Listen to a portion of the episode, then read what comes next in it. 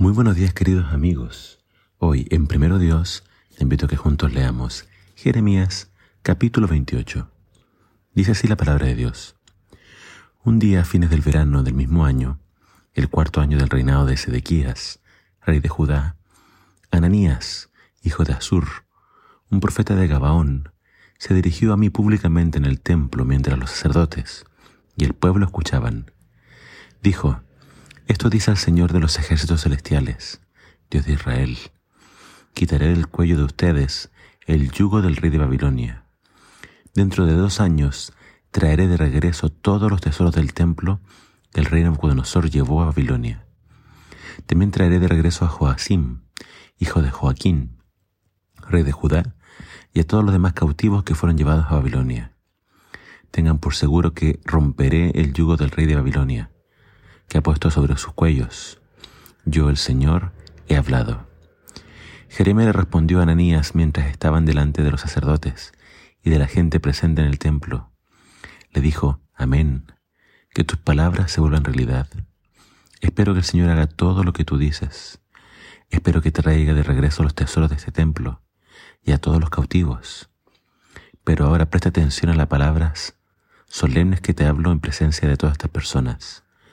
Los profetas antiguos que nos precedieron hablaron en contra de muchas naciones y advirtieron siempre la llegada de la guerra, desastre y enfermedad.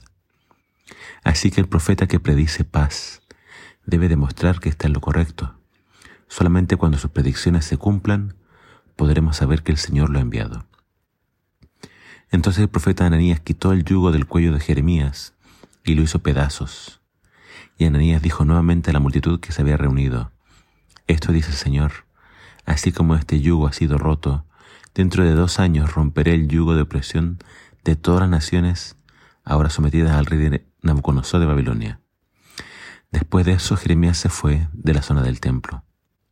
Poco tiempo después de la confrontación con Ananías, el Señor le dijo a Jeremías este mensaje.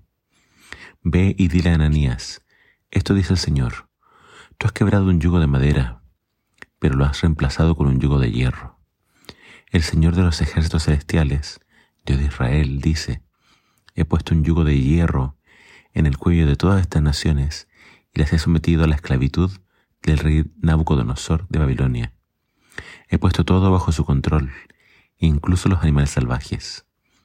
Entonces el profeta Jeremías le dijo a Ananías, escucha Ananías, el Señor no te ha enviado, pero el pueblo cree tus mentiras.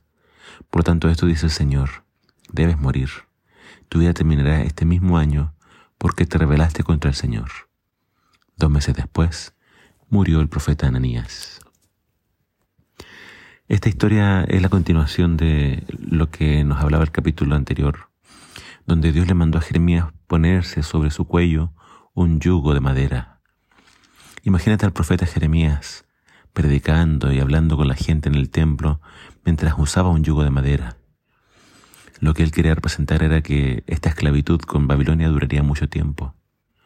Pero ahora aparece Ananías, un profeta diciendo de que en dos años se acabaría el cautiverio y volvería los tesoros al templo.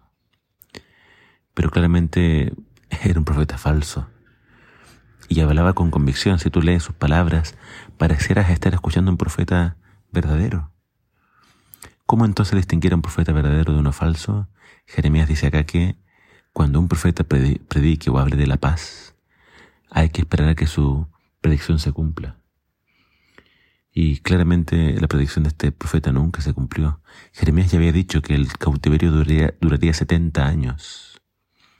Y eso fue lo que estuvo Israel cautivo en Babilonia. No fue sino hasta que vinieron los medos y persas, que conquistaron a Babilonia, y a través de Ciro se dio un edicto de libertad para los judíos, que ellos volvieron.